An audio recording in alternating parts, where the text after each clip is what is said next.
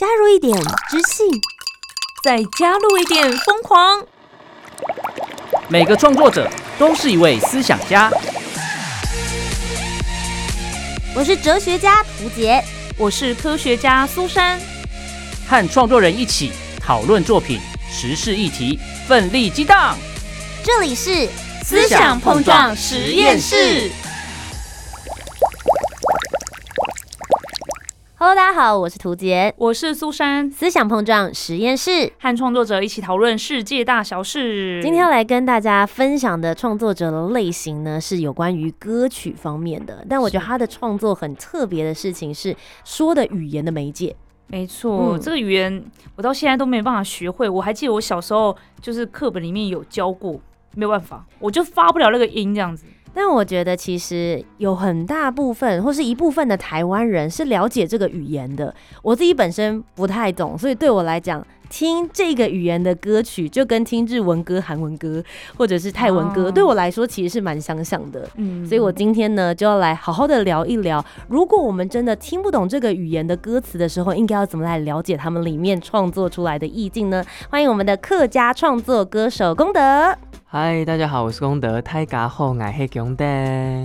我听得懂台 K 后，是台卡后，呃，泰嘎后，台就是卡大家后好，大家好，对 对对，连念的时候都念不顺。超难哎、我都觉得好像我们发不了那个音，还是什么样子的。嗯，哦，但我有时候教大家的时候，就会用中文大家会的，比如说胎胎记的胎，然后嘎就是二声歌啊嘎，嗯。后就是后片的后。如果用这样子来记，哦，或许我觉得就很快可以达到很标准的念法。太搞后，因为你对超标准、超标准的，你看我们我们欸这样子是准的吗？那个准的非常准。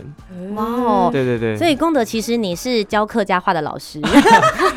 不是，就是我有一套我自己理解怎么样让别人可以更接近这原来发音的方法。是。对、对对对。那功德已经做就是创作歌手、创作音乐有多久的时间了？哦，创作音乐创作来说，可能才两三年，嗯，对，但是做音乐或是接触音乐、学吉他开始，可能有差不多八年。那你接触客家话的时间应该更长了吧？客家话呢，是我从小到大家里都会讲的语言，然后甚至是在家里或在学校使用客家话的比例比中文还要多。嗯哎、在学校也是吗？对，在学校也是，就是我在苗栗长大，然后苗栗，我小时候没有离开苗栗，不知道说原来这个语言比其他地方听不懂的那种感觉。我去买哦东西、去打球，在我生活周遭会进行的事情来说，这个语言占了大多数。所以你来到台北的时候，应该吓一大跳吧？大家竟然听不懂这样。我先去台中，我在台中念书的时候就有吓一跳了，因为我很自然反应会讲出一些客语，然后哎。嗯大家 get 不到，或是大家听不懂的时候，我才意识到说，咦，原来这个语言不是大家都听得懂的。哇哦！嗯我小时候是在南部长大的，然后我们家是讲闽南语。嗯我跟我阿妈讲话的时候，也都是用闽南语说话，嗯一直到开始上学之后，才发现哦，原来会讲流利的闽南语这件事情，对现在小孩来说已经没有这么嗯容易了。嗯。对，嗯。老师们都有一种你怎么台语可以讲的这么好？的 那种表情看着我，所以我觉得我非常可以理解对，功德那个时候的感受。嗯，但我其实以前对于客家的歌曲，我的印象就是在课本里面会出现的那几首“天公那罗水哦”这种，没错没，错。或者是采茶的时候嗯。会唱的一些歌曲。但今天之所以会邀请功德来到节目当中，真的是要好好的颠覆了我们对于客家歌曲的想象。今天我们就一起来聊聊他的创作。你思我想，Topic 今天要来聊这个客语哈，是因为我之前呢、啊、有看过一个街头实验影片，另外一位客语歌手罗文玉，他在街头演唱他的一首歌曲《烟楼清风》，他分别演唱了客语版跟韩文版。然后在街头演唱客语版的时候呢，路过的人不多，那也比较少人停下来听。但他在唱韩文版的时候呢，围观的路人就非常非常多，就暴增这样子。然后在这个影片当中呢，有访问几位路人，然后很多人都表示说，我、平常很少听客语歌，所以就没有什么太大的兴趣。但是有很多的民众说，哎、我常常听韩文歌，因为 K-pop 嘛，所以就很多民众提到说，哎、自己听的这个韩文歌，就好像觉得有点熟悉的感觉，所以听到有人在唱，就停下来听。但是问到说，那你为什么平常不听客语歌？他就说，哦，我不是客家人，所以我听不懂客家的歌曲这样子。但是那个人也其实听不太懂韩文。你也不是韩国人，你也听不太懂韩文呐、那为什么有这种差别待遇？对，就是对于民众来说，明明就是都是不熟悉、听不懂的语言，可是为什么感受会有这么大的差别？然后我实际去听了近几年来的客家歌曲，包含功德的歌，嗯。就发现奇怪，那个曲风跟小时候听的什么，现在刚才讲到的《天公落水》，还有客家本色，有没有、嗯。差很多、哎，嗯。就是流行歌曲，只是说唱的是客语而已。然后我就觉得，哇，现在的客家歌手好像都已经跳脱传统的那种框架，嗯。但是听众们可能还是会有一些刻板印象，比如说像我就会吓一跳，想说，哎、怎么不是山歌啊？那种感觉。嗯所以今天就邀请功德来跟我们分享实际创作客语的流行音乐对于推广客家文化有什么影响呢？你怎么想呢 That's？Battle，刚刚那一段，我想先讲一下，我觉得相对来说都是听不懂的语言，会比较能嗯接受这些日文、韩文的原因。我自己有想过，可能是因为各方面，比如说日剧、韩剧。哦就是各种嗯总合起来，大家也不是直接就听到韩文音乐，是因为各种媒介、戏剧啊，或者是在各种广告啊里面听到的，嗯然后进而打进去。嗯对对对对，所以你觉得他们听到这首歌，并不单单只是听这首歌的旋律跟歌词，而是听到它背后的文化。对，比如说你会去看韩剧，但你不叫不会去看客家剧，我有问题，嗯有嗯客家的偶像剧吗？有其实非常多非常多偶像剧，比如说，比如霸道说，总裁的那种哦。呃，就是以前 以前也有过，以前也有过，比如说像大家近期比较好的《茶经》哦你就会去听里面的主题曲，然后就有客家语，你就会觉得好听，然后就是一种。呃，整体的搭配，我觉得是需要很多个环节，不是只有音乐来做推广，或是来让大家更接受这件事情。哎、我觉得这件事情确实也蛮能够讨论，因为像功德刚刚提到的《茶经》，嗯他讲了之后，我才突然点醒我，对他们里面的对话其实都是客家话，对，都是客家话。但我当时在看他的时候，没有那种隔阂感。嗯，没有意识到它是你以前这么排斥的东西。我没有排斥没有啦，排斥啦只是说不要这样很多人啊，我说很多人就会觉得哦，这个东西停留在老老的，但他把全部做一个包装整体性之后，就会更比较接受。所以那时候看的时候还是有看字幕，不然其实有一定有看。嗯。可是因为它的第一个，就像他刚刚讲到的包装手法，然后拍摄的方式，还有它整个故事性，会让你觉得说它是台湾历史的一部分。嗯所以你这时候不会觉得说他讲不论是闽南语、客家话、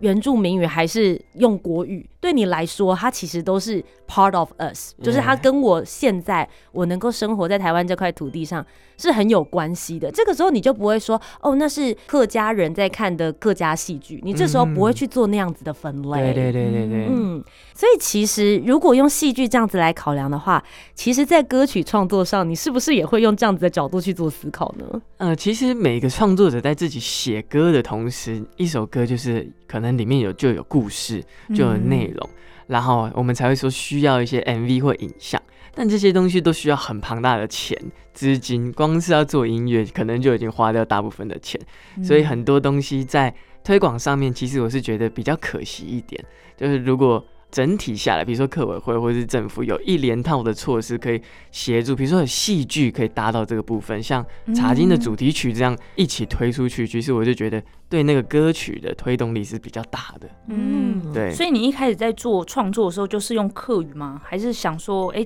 现在的流行音乐市场就是用中文是主流嘛？啊，我一开始创作的第一首歌曲我是中文歌，嗯但是它并没有发布，它就是我当下想要找到一个能够代表我心情的一首歌曲，我自己写了这个感觉，但我已经忘记了。只是第一首发表的歌曲是客语歌，然后到现在创作对我来说，我觉得语言只是一个我当下选择怎么样表达这个情绪比较贴切。比如说我们可能会讲话讲一讲，突然说 “Oh my god”，或者是或者是会学一句韩文。之类的，我觉得那个都是一个你觉得用什么样的样子可以表达你现在这个情绪。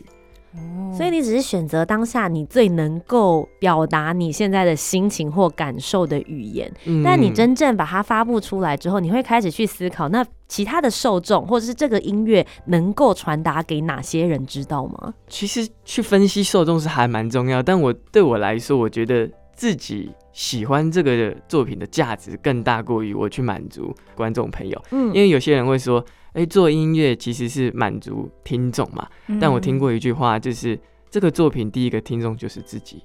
嗯。哦。所以你要你要先感动自己，才有办法去渲染到别人。对，嗯，那你自己在创作了这么多的客语的歌曲当中，有没有哪一首歌是你获得了最多的回响？说哦，这首跟我平常听到的客语歌曲真的很不一样哎。哦，如果就很不一样的角度的话，我觉得放在专辑的第一首歌曲叫做《烦躁的夜》，是第一开始我放在第一首歌，就是为了想让大家有一种从视觉专辑的封面就看不出来是客语专辑，嗯然后再到第一首音乐、第二首、第三首，前面三首安排的其实都是比较 urban 元素，就是都市啊，比较流行潮一点的感觉。嗯对，希望给大家一种哎。好像是听到不一样客家歌，或是这是客家歌吗？这是什么语言那种感觉？我那时候听他专辑就这样子，就第一首听下去想说，嗯，我我有开错吗？还是什么的？就是整个非常的流行，就像刚才讲的那种风格。可是他就是唱客语，可是我觉得他当时在设计歌词的时候，有特别让大家有会觉得很洗脑，或者说你好像可以跟着唱很几个字的那种感觉，对对对，嗯。空耳的那种感觉。对对对，就是呃，我有些歌曲就会觉得，因为已经是一个大家比较少听到的语言，嗯，那尽量假如这首歌里面可能就像刚才讲有两个字、三个字，可能还大家会觉得有趣，或者是觉得好玩，进而想要了解、想要学习，那对我来说是一个对这首歌曲不一样的一个意境的，就阶段感觉是又更有意义。嗯，所以等于是大家一面听的过程当中，除了去感受歌词里面的意涵，你我也可以学一点点客家话的那种感觉在里面。对对对对对对，我演出现场演出的时候都会跟大家说，哎、嗯听一首歌学一句客家话。嗯对对对对，其实蛮可爱，大家也都很快就可以上手，就是嗯用呃刚刚节目一开始的那种方式，就是某几个中文字大家已经会的东西组合起来发出客家话。嗯，那你一开始在创作的时候，难道没有受到那些客家山歌或是客家语的歌曲就应该是什么样子的刻板印象影响吗？其实我很小，大概在国中的时候，家里就是我姐姐就已经买过几张客语的 CD，那时候听就已经很不一样了。比如说那时候印象很深刻是黄子轩子轩哥的嗯呃专辑，那时候我就觉得哎、很有趣，他有首歌就是三当巴拉巴巴巴巴巴巴拉高，你就会觉得哎、很有趣，有客家歌也可以这么有趣。然后很小开始就觉得客家歌就是可以很有趣，只是大家接受到这个东西的管道其实不多，或者是主流媒体在宣传这些东西的量上面，可能相较之下是少很多的。嗯所以你在创作的时候就已经想好说，哎、我自己要来做客语歌曲的话，我也想要走这种比较流行的方式，然后去让大家接触到客语吗？呃，其实我在创作客语歌的时候，我也是一开始就是以音韵，我们会说字韵，就是维持的唱歌的时候很像讲话一样，嗯呃，维持它的字韵，因为保留了不只是客语，也是这个腔调独有的字韵，嗯然后保留了这个东西，我觉得这个东西就是影响大家觉得这首歌很新还是很旧的感觉。嗯嗯，我觉得这个东西，如果你把它放很大，维持这个东西放很大的话，大家听起来就好像有点老老的感觉。但是反过来，你知道怎么样东西听起来是老的，你就可以想办法润饰一下，把它变成新的。有没有什么 example？比如说讲话的时候，我们会说“是爆忙”。假如唱歌的时候讲“是爆忙”，就是一直维持这个东西，听起来就会有点原来的，对对对，嗯有点原来的感觉，或者是加上伴奏，可能又是吉他，很多那种大家印象就听到的啊，很原始、很吉他、很单纯的东西。但如果编曲上有一些做改变，然后唱的话，可能是爆忙，是爆忙，就是让它的一些音顺过去，不会那么放大它，可能就稍微新潮一点。哦，咬字的那个韵的感觉跟模式是不是？对，就是你还是会咬出来，但有时候你可能在音的设计上，可能有些会舍弃掉一点点字韵。一点点字音可能会舍弃掉，然后再回来。但大部分其实会用这个语言的，你还是听得懂。你真的会不会使用这个语言，在写词上面很明显。嗯但除了像这样子的这个音韵之外，我其实也很好奇腔调，因为我们嗯自己所知道台湾的客家的腔调有非常非常多不同的，像大家可能比较知道的就是四线腔、嗯海陆腔、大埔腔。那你自己本身在创作的时候，你们彼此之间腔调的人是听得懂彼此之间的讲话，嗯然后你们在放进去歌词的时候，会去考量这些腔调发音的问题吗？像我有一首歌曲，就是跟一个海陆腔，本身是四线腔，跟嗯海陆腔的朋友，然后合作一首歌叫《两兄弟》，然后这首歌就是两个腔调都结合。其实我们在沟通上面是已经可以做到，我们日常讲话就是我讲视线，他回我海陆，但一开始是需要习惯这件事情的，嗯。因为一开始可能就需要 loading 一下，诶，呃，他顺过可能要跑个三秒之类的，或者一秒多的。哦，才知道，但是这个东西就是越来会越习惯，越听越习惯。然后在创作上面，其实不会太执着在其他腔调，因为你就会在着重在你自己腔调上面的呃展现。嗯，对，因为我自己那个时候也是想说，哎、他们彼此之间这样子对话的时候，会不会也会有一点小障碍？那嗯感觉就像是我们华语地区，其实有很多人都讲华语，嗯可是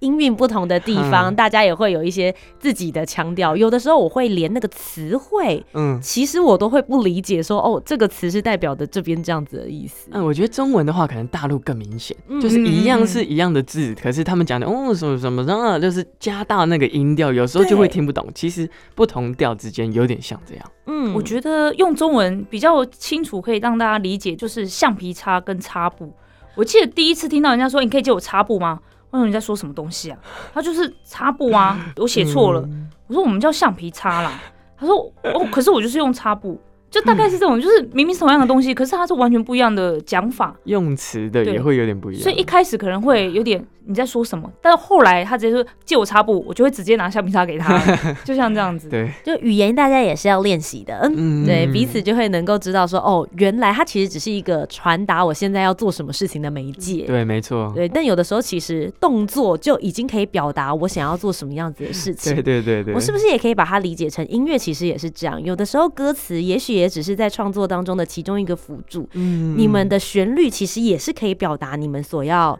施展的这些情绪或是时间。嗯，或者是说单纯的一个编曲，或者是大家听到的纯音乐没有 vocal 的，其实它本身就是有一个他想表达的意境。嗯比如说像游戏配乐，你走到什么场景，它就会有那一种氛围的感觉。所以我觉得呃，音乐本身就是一种语言。嗯，对对，所以音乐不分语言的。所以，如果你在创作词的时候，你讲的是一个故事，嗯然后你在创作它的旋律的时候，它创造了一个情境。嗯，那我是不是可以理解这两件事情在搭配起来之后，词跟曲一起听，其实它应该会是第三种效果？嗯，我觉得词曲比较像一个契合，就是人家嗯会说词曲咬合，词曲可能是比较连在一起的，但呃，词曲跟编曲可能又是另外一件事情。嗯对，因为编曲本身刚刚就讲说，没人声的音乐本身就有一种情绪，然后再加上词曲又有啊、词的意境跟曲的那个加强，所以会更不一样的碰撞。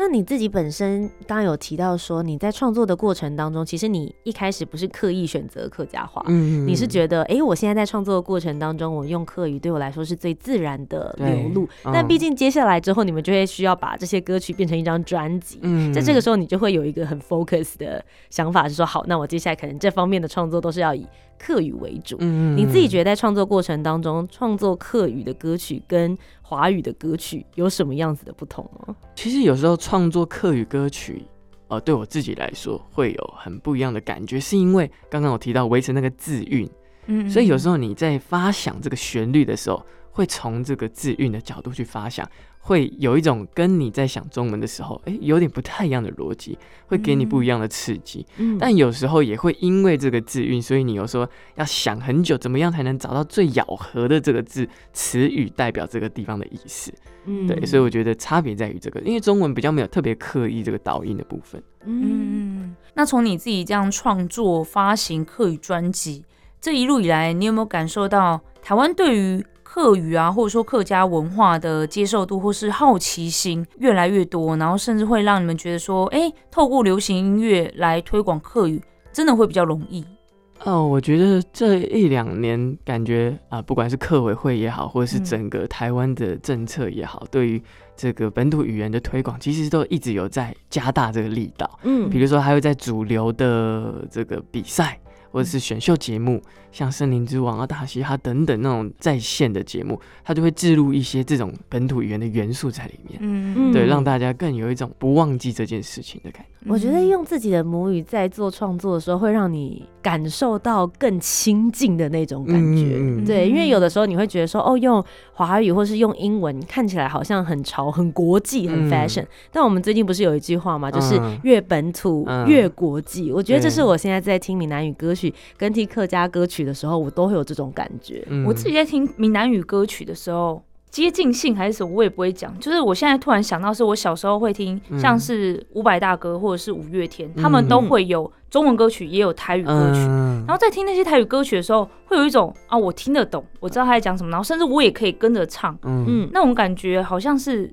只有台湾人，或者说你会讲台语的人，听得懂台语的人，才能够进入这首歌曲里面的那个世界的嗯。那种感觉。所以我相信客家话在创作的时候，应该也可以带给就是本来就会讲客家话这一群母语族群的人这样子的感受。嗯我很好奇你自己在嗯做这些创作，我们刚刚讲说你翻转了一些大家对于客家歌曲的一些想象，以前前辈就有在做了，一直到你这一代，大家继续做一些不同的尝试。嗯你的爸爸妈妈或者是在苗栗那边的这些长辈，听嗯到你的创作出来的客家歌曲的时候，他们给的回馈跟反应是什么样子的？我爸妈就是比较浮夸，爸妈说哇怎么这么厉害，别人夸奖的时候我都说我都不会客气，他就说我也觉得他很厉害这样，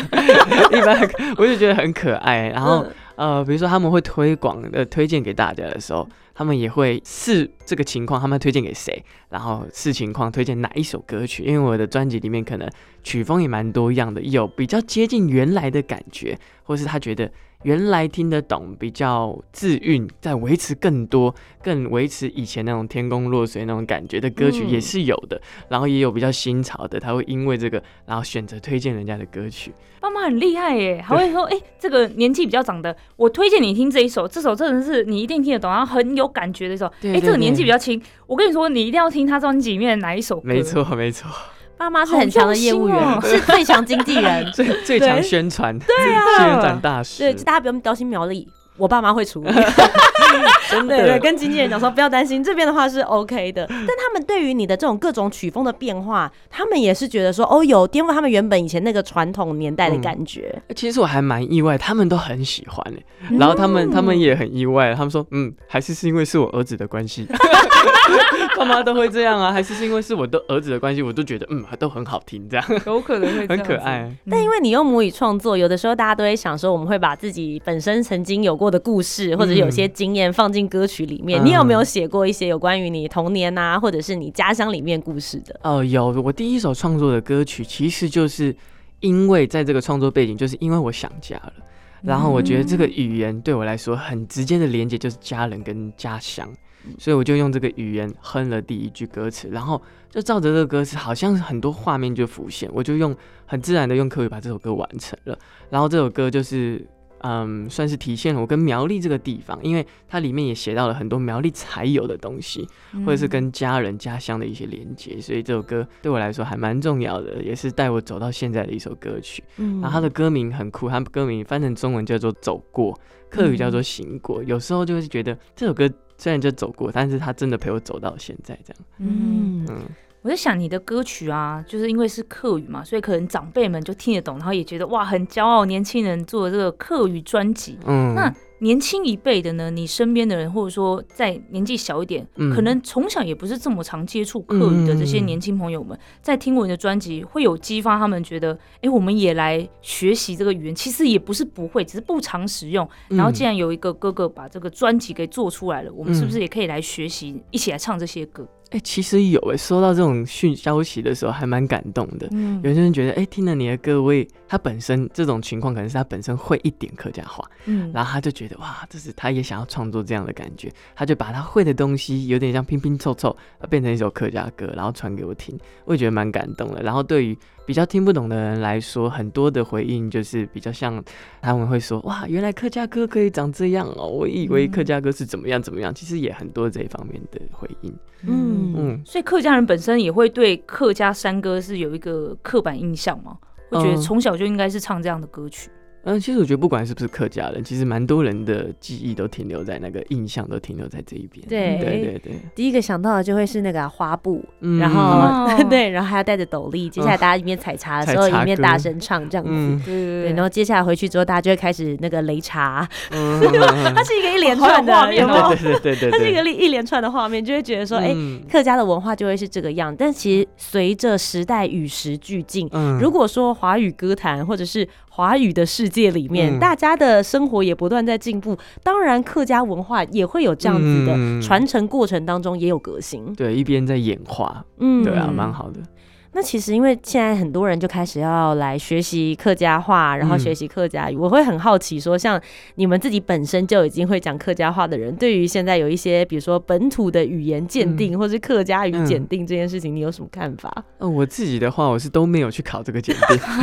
本身其实你本身就很会说啦，对，但我就会觉得，嗯。呃，就是因为这样，所以我觉得，哎、好像没有特别要去印证这件事情，或者是嗯。也不会有东西需要用到这些东西，用到这个证照，你就觉得，嗯，就我就可以直接跟你对话了，那也不需要这个证照去印证，或者是告诉你我会这个语言。可是我们那个像英文检定就是啊，我嗯去公司面试，如果我也可以很轻松的用英文讲我自己的自传、自我介绍，然后跟那个面试官对谈，嗯他还是要你有一个什么多亿九百分吧？我觉得这好像是适用于他本身不是他的母语的时候，你才需要去跟别人证明我会讲这个语言。哦像我前一阵子的话，就是想要去考那个闽南语的检定。嗯对，那我当时在去考的时候，我才发现说，哦，我是很会说，但是他需要用写字文字下来的笔试嗯这件事的时候，才让我觉得说。我很会说，我以为我已经是成为闽南语的文化保存者的其中之一了，但其实我只做了一半而已，嗯所以我才会想要问你这个问题，是说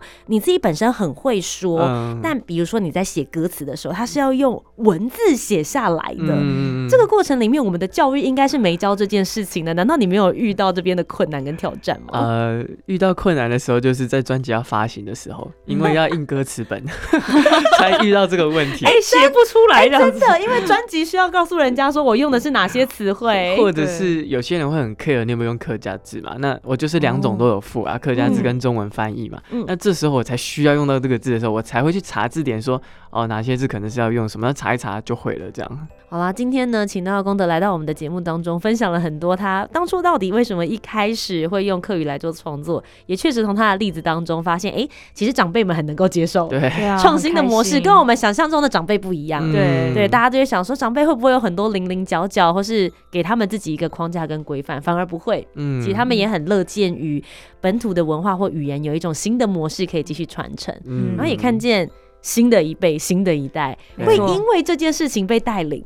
嗯呃，我觉得看人还是有不能接受的一部分存在，嗯他就会觉得就该怎么样，你可能就要保持这个。但我觉得这种冲突是没有好坏的，是它都是一个演进的过程，我都会觉得是好的。嗯对对对，我觉得这就是我们思想碰撞实验室一直想要传达的概念，就是我们两个主持人，我跟涂杰呢，我们本身对于某议题本来就有自己的一些想法跟观念。那我们邀请到的这位创作者，他在创作的时候也有自己的想法，创作出来的作品也是有一些不一样的形式去呈现。那我们在这个节目当中，我们三个人针对这个主题在做讨论的时候，其实本来是一二三三个人，但后来可能会碰撞出很多四五六的想法出现，所以创作这件事情它本来就没有一定的形式。我们就不应该去限制别人说啊，一定要怎样，一定要哪样。那我们自己在创作，我们在表达一些想法的时候，其实也是一样的。我们不应该去局限自己啊，我应该要怎么做，我应该要怎么做。所以，不论是身为创作者还是听众的我们，我觉得我们都应该要保持开放的心去看待每一个创作。姐，非常谢谢功德来到我们的节目当中。当然，如果大家想要听到他的这一些客语创作非常不一样的本土语言的模式的话，大家到哪些平台可以找得到你呢？呃，在各大串流平台，呃，Apple Music、Spotify、KKBox，或者是在 IG 或 Facebook 搜寻上面一个龙，下面一个共的公，道德的德，功德就可以找到我。再次非常谢谢你，谢谢，谢谢主持那谢大家么以上呢就是我们今天的节目，我是涂杰，我是苏珊，思想碰撞实验室，和创作者一起讨论世界大小事。我们下周节目再见，拜拜拜拜拜。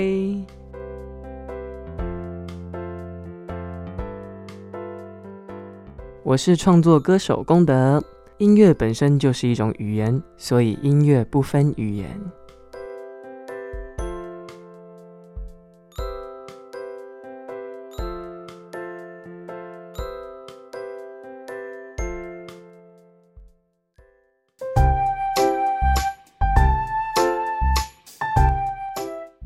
讨论，如果你有更多不同面向的想法，也欢迎可以来留言告诉我们哦。Facebook、Instagram 以及 YouTube 频道搜寻“图杰”就可以找到我。那如果你搜寻苏珊 Love Music，就可以找到苏珊啦。记得帮我们留下五星的好评，订阅节目。在 Apple Podcast、Spotify、Sound 都可以听得到哦。我们下周见，拜拜